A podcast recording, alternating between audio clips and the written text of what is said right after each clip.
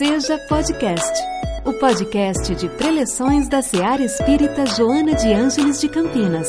Boas-vindas a todos. Vamos então que o Mestre Jesus nos ilumine, os nossos amigos espirituais, irmã Joana, que ela nos traga luz, entendimento e intuição suficiente para sermos capazes de passar uma mensagem. Capítulo específico do livro Lampadário Espírita tem por título Êxito. Êxito é uma palavra que nos remete a algumas coisas. Vamos pensar juntos, né? O que a palavra êxito representa para cada um de nós que aqui está? Qualquer um. Por um exercício de alguns segundos, nós paramos e pensamos: o que, que êxito significa para mim? Qual é o significado de ter-se êxito? Aqui no planeta, nós sabemos bem né, que a condição do planeta, ter êxito muitas vezes representa, eu, eu diria, de uma ilusão de superficialidade. É bonito, mas é verdade que passa a ser o que o, que o, o vitorioso ou o exitoso precisa reunir o que? Fortuna ou ter poder. É uma noção que o planeta nos mostra a todos. Ou melhor ainda, não ter problema. É um ser um, um ser vitorioso, exitoso, não precisaria ter problema. Ou ainda não precisar de qualquer compromisso com o trabalho. Aliás, vocês já viram, quando tem no final do ano a mega cena da virada, que todo mundo chega e são entrevistados na porta da lotérica, se você ganhar, o que, que você vai fazer? Primeira coisa que o cara quer fazer é parar de trabalhar, viajar. Né? Por quê? Porque o êxito, conseguir chegar lá, está muito ligado ainda a esse aspecto. Né? Do aspecto de ter esse tipo de vitória, esse tipo de alcance, esse tipo de conseguir realizar alguma coisa que seja grandiosa. Então é muito comum a gente ainda no planeta estar tá muito ligado a esse tipo de raciocínio, que o vitorioso ou o exitoso precisa mais ter, né? Só que, na realidade, quando nós iniciamos a nossa vida, eu diria de vida mais consciente, a gente precisa, na realidade, aqui no planeta, isso é levado aos jovens, nós precisamos definir qual é o nosso padrão de êxito, qual é o nosso padrão de ter êxito. O jovem, normalmente, ou ele quer ser alguma coisa, não, independe, para o jovem, vocês já viram, para o jovem independe muito de ter alguma coisa. Ele quer mais ser alguma coisa. O que você quer ser na vida? Então ele projeta alguma coisa que possa levar ele ao sucesso. Né? Mas só que depois o tempo passa e a gente começa a ver que muitas vezes na vida o êxito também pode ser uma questão de equilíbrio entre o ser e o ter. Porque a gente sempre tem essa ideia inicial de que é mais importante né? como a, de ser alguma coisa. Mas depois a gente vê a necessidade de que também se precisa ter alguma coisa. Né? Então, o êxito, ainda numa fase quando a gente começa a nossa vida consciente, né? ainda nos leva a essa discussão com a gente mesmo. Né? Na época de vestibular, os jovens ficam pensando qual a melhor carreira. E muitos pensam, nessa carreira eu vou conseguir ter mais alguma coisa. Quando existem jovens que pensam, nessa carreira eu vou conseguir ser mais alguma coisa. Então a palavra êxito, ela é usada de diferentes formas, na nossa mente, principalmente. Então, é, já que a gente sabe que ela é um fruto de equilíbrio, né? Do que nos serve, na realidade, eu pediria, eu perguntaria a vocês, do que nos serve realizar um sonho de ser alguma coisa, se a gente tiver que aproveitar de alguma situação ou de alguém para consegui-lo, vale a pena?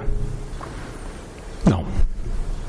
A gente deve buscar o ser alguma coisa pelos nossos próprios méritos, pela nossa própria regra de do que ser do que conseguir, de como você é, de como você age, daquilo que você pretende fazer, sem passar por cima de ninguém.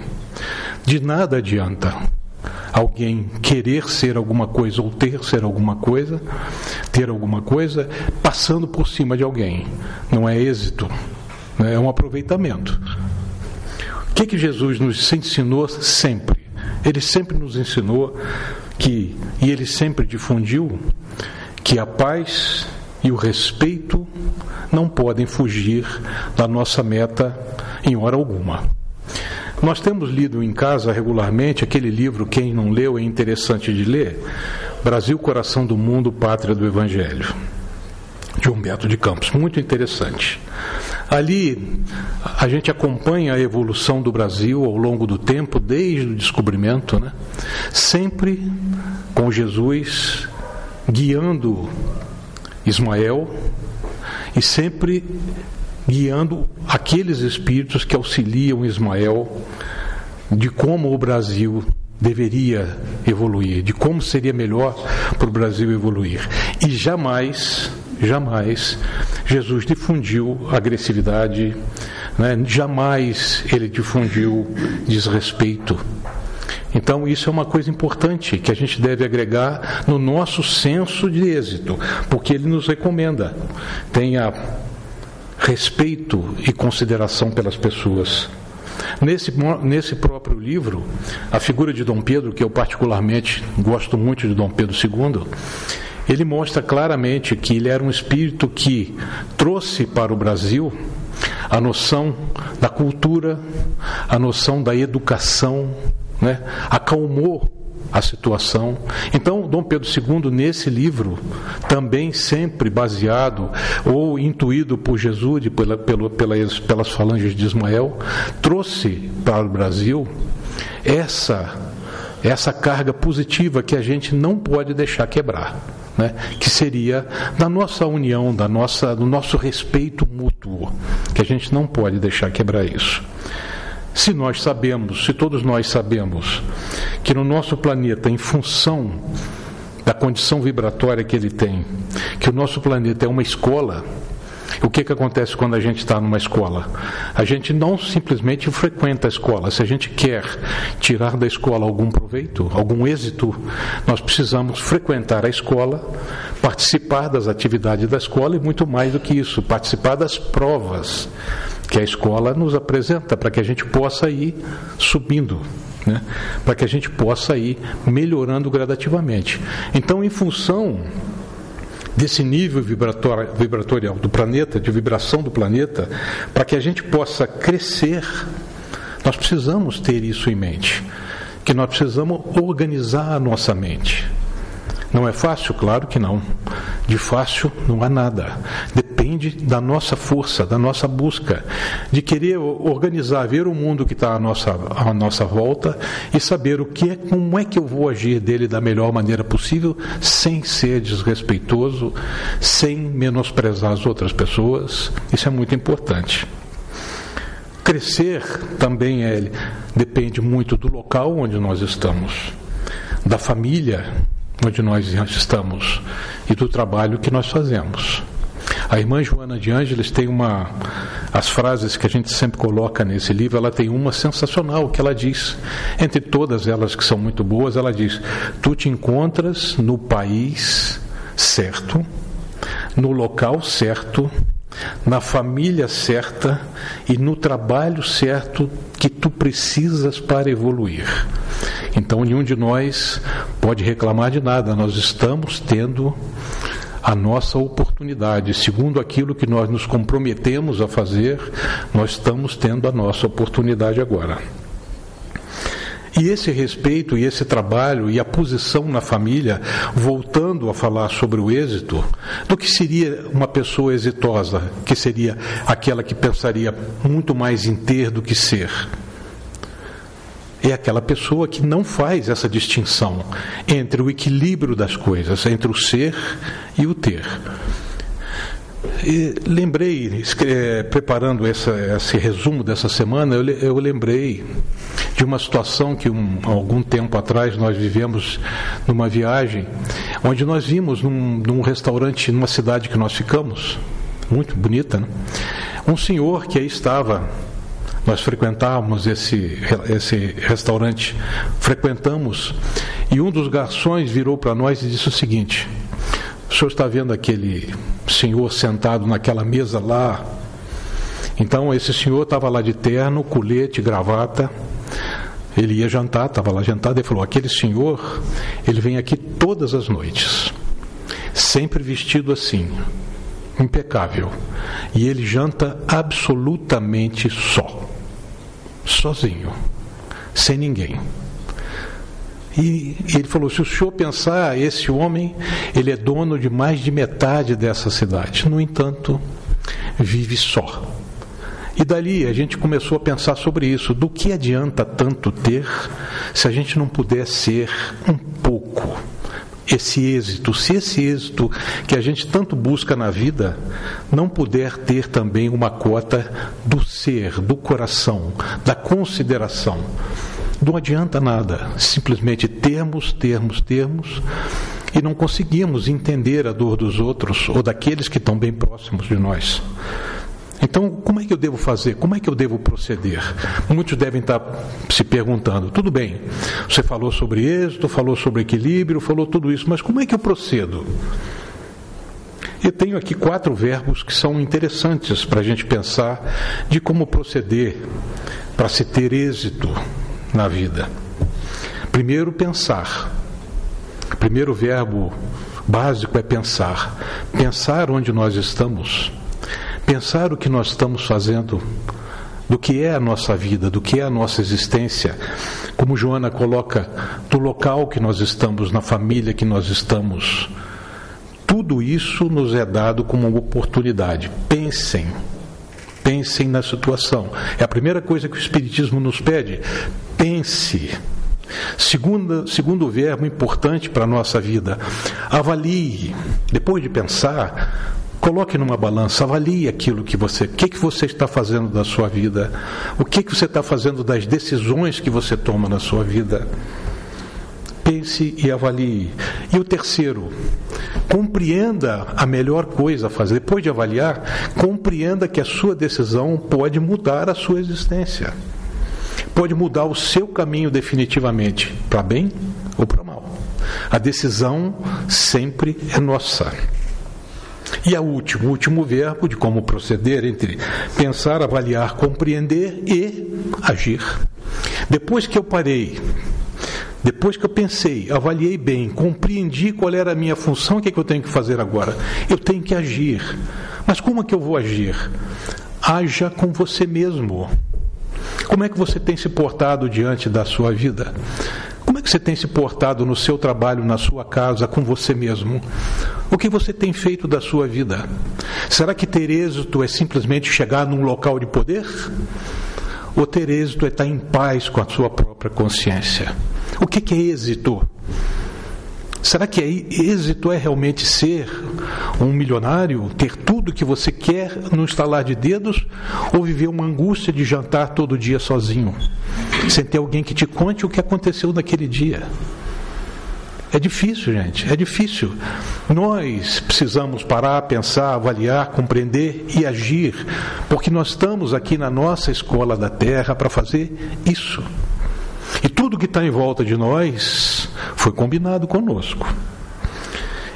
Eu parando para pensar em alguns exemplos de como é ter e ser, eu lembrei de um muito interessante. Os mais jovens talvez não tenham conhecido. O doutor Antônio Hermínio de Moraes. Doutor Antônio Hermínio de Moraes, ele foi presidente da Companhia Brasileira de Alumínio. Ele era extremamente rico.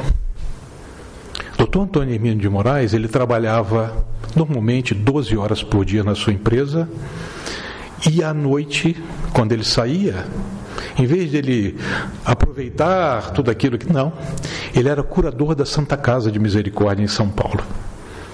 Ele dava o tempo dele de descanso para organizar a vida da Santa Casa de Misericórdia. E eu sei disso como? Um dia, no trabalho que eu tenho, numa das reuniões no dia seguinte, no dia seguinte seria na CBA, na empresa dele.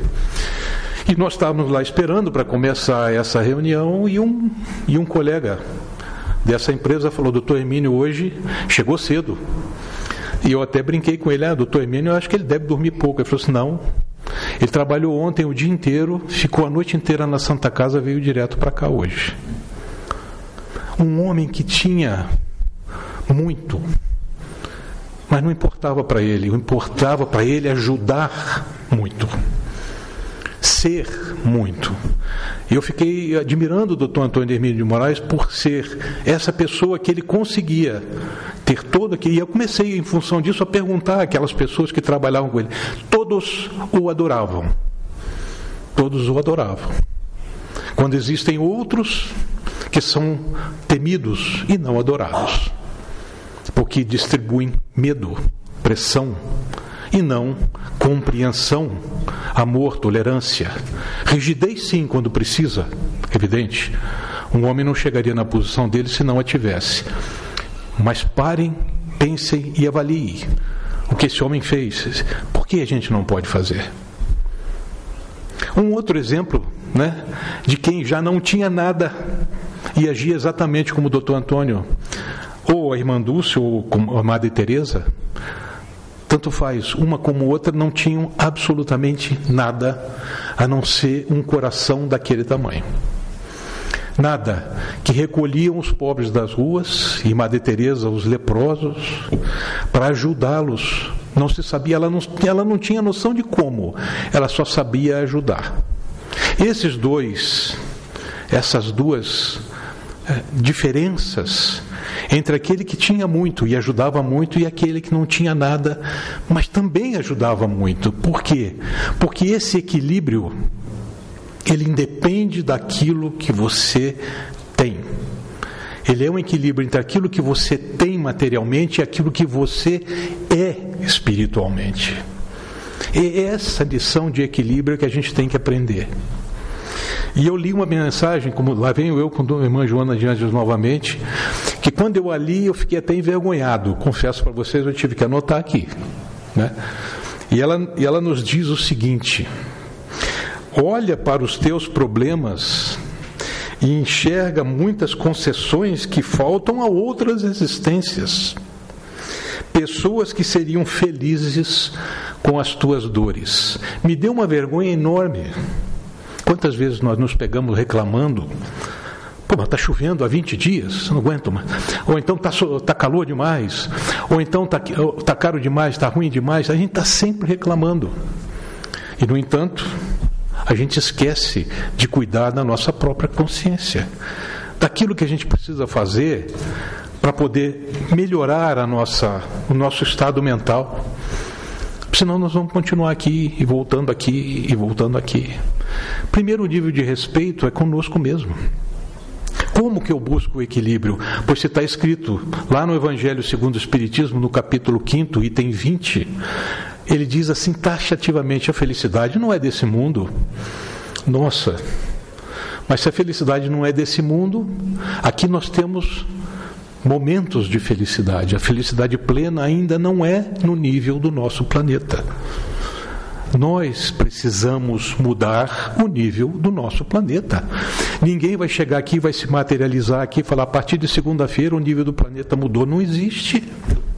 Não vai existir. Ninguém vai resolver isso para nós. Nós temos que resolver os nossos problemas. Como é que eu faço? Como é que eu busco esse equilíbrio? Algumas coisas que eu busco sempre fazer. Não peço que os outros façam, porque eu busco fazer. Agradecer sempre, gente. Eu agradeço sempre. Quando eu levanto, quando eu vou para o trabalho, quando eu volto para o trabalho, eu agradeço sempre. Agradeça sempre essa oportunidade, esse momento, essa vida, essa família, essa dificuldade, esse problema. Agradeça sempre cultivando o hábito da oração. Eleve o seu padrão mental. Peça ajuda. Peça ajuda. Chegue, tenha a humildade de dizer: Senhor, eu, eu não estou conseguindo. Me ajude. E eu posso apostar que serão, vocês serão ajudados. Mantendo que uma atitude serena, não adianta eu arrancar, o, arrancar cabelo e me desesperar, porque não vai resolver. Eu só vou fazer barulho e transmitir insegurança, transmitir negatividade. Eu preciso manter uma atitude serena diante da vida. O que é uma atitude serena diante da vida? É uma atitude sem ação? Não. Atitude serena diante dos problemas que vão acontecer, que acontecem na vida de todos nós e vão continuar acontecendo. E, sobretudo, gente, bem dizendo tudo, tudo o que nos chega. Porque, de novo, tudo é fruto dos acertos que nós fizemos antes de voltar.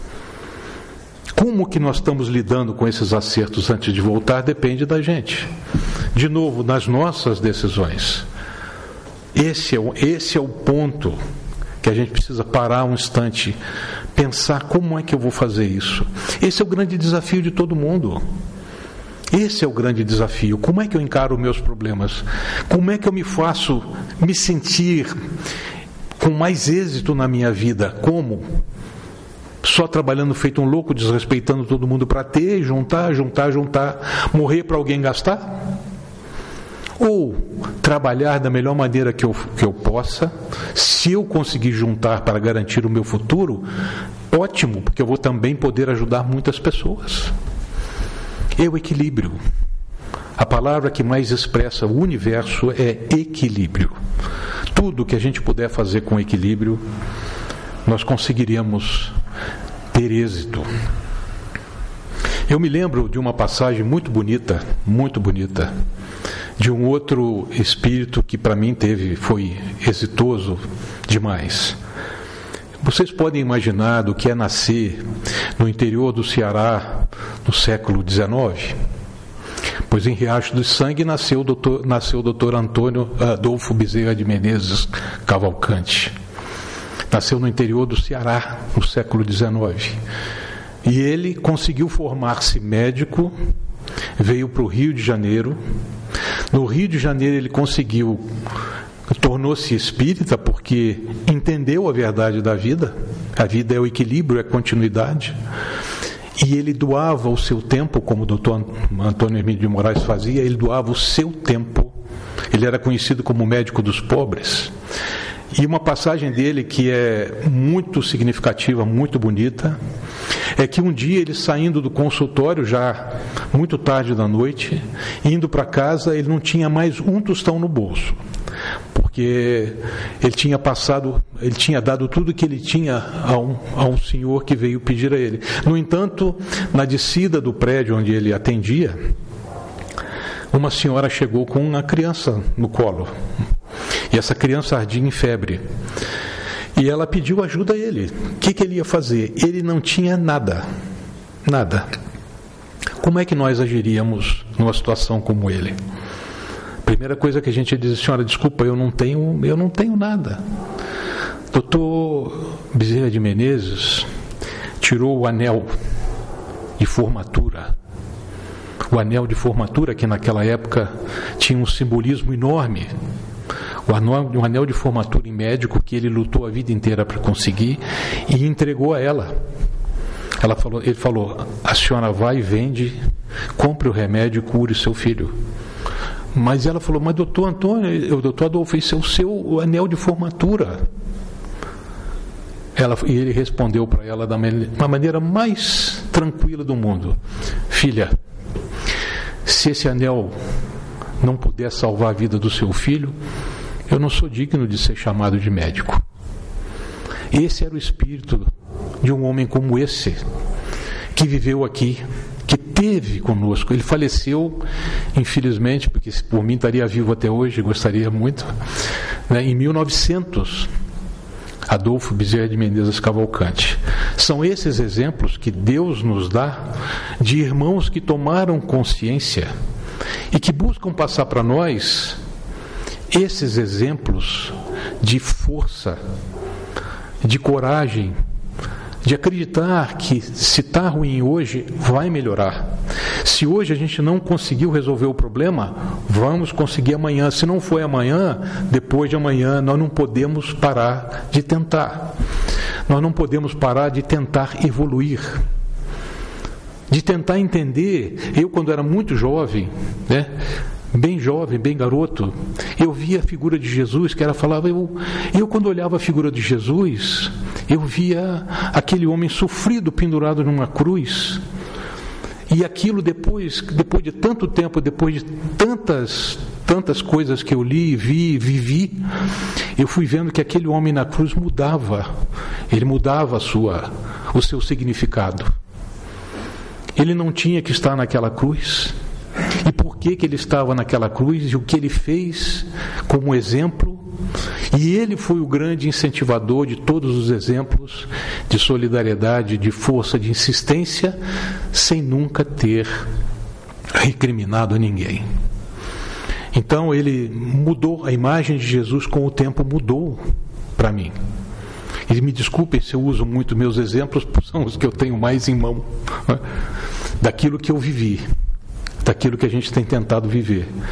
Então, agradecer sempre, cultivar o hábito da oração para levar o nosso padrão vibratório, manter uma atitude serena, porque as coisas vão, vão mudar e bem dizer tudo aquilo que nos chega, porque são oportunidades para nós. Se a gente colocar o coração nisso, nós vamos conseguir êxito naquilo que nós viemos fazer aqui. Esse é o êxito que nós precisamos encontrar, o êxito do equilíbrio, da força, da crença, do amor com os nossos amigos, com os nossos familiares, do amor conosco mesmo, que é tão difícil a gente conseguir isso. É muito difícil. Nós estamos dizendo isso como se fosse uma coisa fácil, não é fácil. Mas por isso, mais uma vez, nós estamos aqui. Ser nada mais é do que ter um coração que sente as aflições e dores daqueles que conosco dividem a reencarnação. Essa é uma realidade. Então, gente, Vamos usar da oportunidade que nos é dada por Jesus, por essa casa que nos abre as portas todas as semanas, pela irmã Joana, da sua falange de luz que nos ajuda, daquele que nos acompanha, que veio a essa vida, que é o nosso amigo de guarda e de conselhamento. Ouçamos mais o que ele tem para dizer, para nos auxiliar na nossa vida. Sigamos em frente, mantenhamos uma existência equilibrada mesmo que isso nos exija persistência e até muitas vezes nos cause um certo desagrado. É necessário. Pode ser doído, mas é necessário. Aí eu tenho certeza que todos nós teremos, iniciaremos um caminho para o nosso êxito, que o nosso êxito nada mais é do que evoluir. Se hoje não temos, amanhã podemos ter. Se hoje temos, amanhã podemos não ter. Então, esta, este equilíbrio da nossa vida é mais importante do que o que está plantado aqui nesse mundo. É o que está plantado no nosso coração. Essa é, é a mensagem que eu queria deixar para vocês. Parem, pensem, avaliem e decidam o que fazer com a própria existência, com aquelas oportunidades que vocês têm a cada dia, que todos nós temos a cada dia. Agradeço a vocês a, a, minha, a vinda à nossa Seara hoje. E aproveitando que eu já aqui estou, vou pedir ao meu amigo Saulo que a gente aproveite e façamos já, todos nós, depois da prece final, aqueles que quiserem tomar o passe, é só permanecer aqui, como o Ronaldo disse. Então, todos nós vamos aproveitar e vamos fazer juntos a nossa prece final. Senhor, Perdoa-me se ainda não consegui encontrar o meu próprio caminho, se ainda arrasto minhas dúvidas, se ainda trago a minha vida espiritual como um andrajo que ainda não consegui acertar. Perdoa-me se não compreendo os meus irmãos como deveria. Perdoa-me se insisto e pouco progrido. Tenho certeza que com tua ajuda, com a ajuda de teus irmãos de luz, conseguiremos caminhar, viver mais, entender mais as necessidades da vida, as necessidades do nosso coração.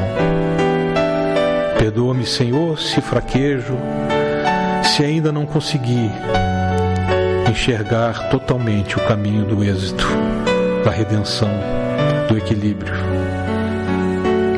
Mas mesmo assim, sei que tu estás comigo, que sempre me permitirá, me permitirá seguir os teus passos, os teus exemplos. Obrigado, Senhor, pelas oportunidades de cada dia, pelo meu país, pela minha família, pelo meu trabalho. Obrigado por essa reencarnação, que eu consiga fazer dela um caminho um pouco melhor, para que as próximas sejam de maior equilíbrio, de maior luz. Obrigado, Senhor, obrigado, Senhora Joana de Ângeles, por abrir a sua casa todas as semanas, pela paciência que deposita ao ouvir as nossas lamúrias e os nossos problemas. Muito obrigado. Obrigado aos amigos que aqui estão, aos meus amigos encarnados e desencarnados, a todos esses irmãos que conosco vivem neste planeta, que precisa definitivamente mudar a sua vibração. Que todos nós juntos possamos trabalhar por essa mudança, mudando o nosso próprio coração. Obrigado, Senhor, que a tua luz esteja conosco, que ela prossiga conosco sempre. E assim seja.